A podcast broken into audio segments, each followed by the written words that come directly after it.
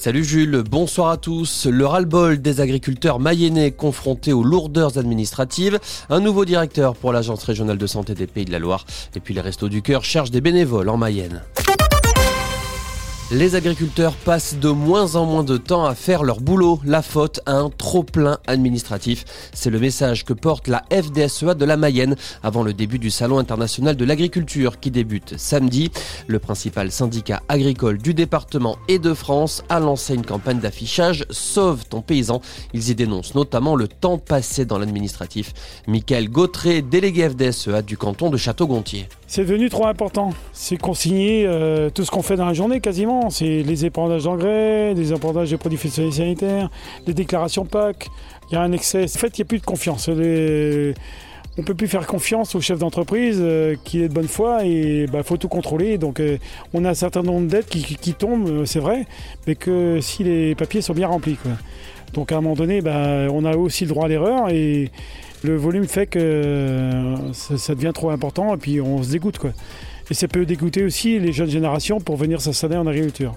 Le syndicat réclame aussi une meilleure rémunération et dénonce les accords commerciaux avec l'Amérique. Deux hommes présentés devant la justice aujourd'hui après une course-poursuite avec la police lundi à Laval.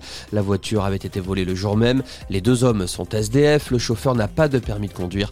En état d'ébriété, ils avaient également volé de l'alcool dans un supermarché.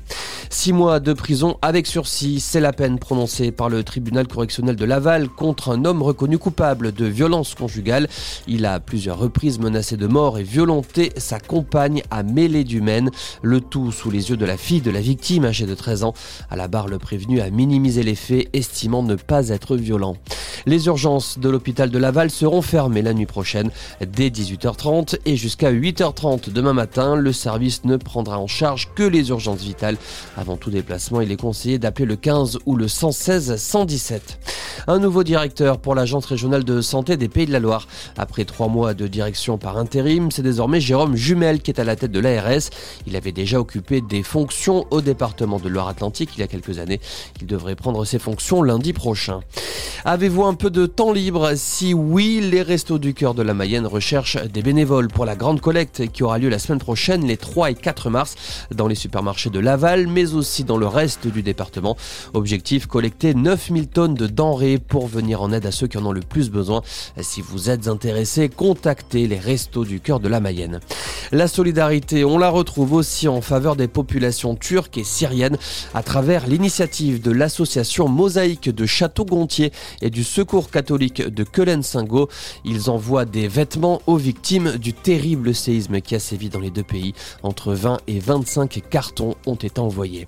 Et puis on termine avec un coup d'œil sur la météo. Une journée sous les éclaircies demain en Mayenne, sauf au sud du département où il pleuvra le matin.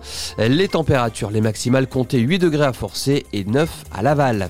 Voilà pour l'essentiel de l'info. Bonne soirée sur Oxygène avec Jules.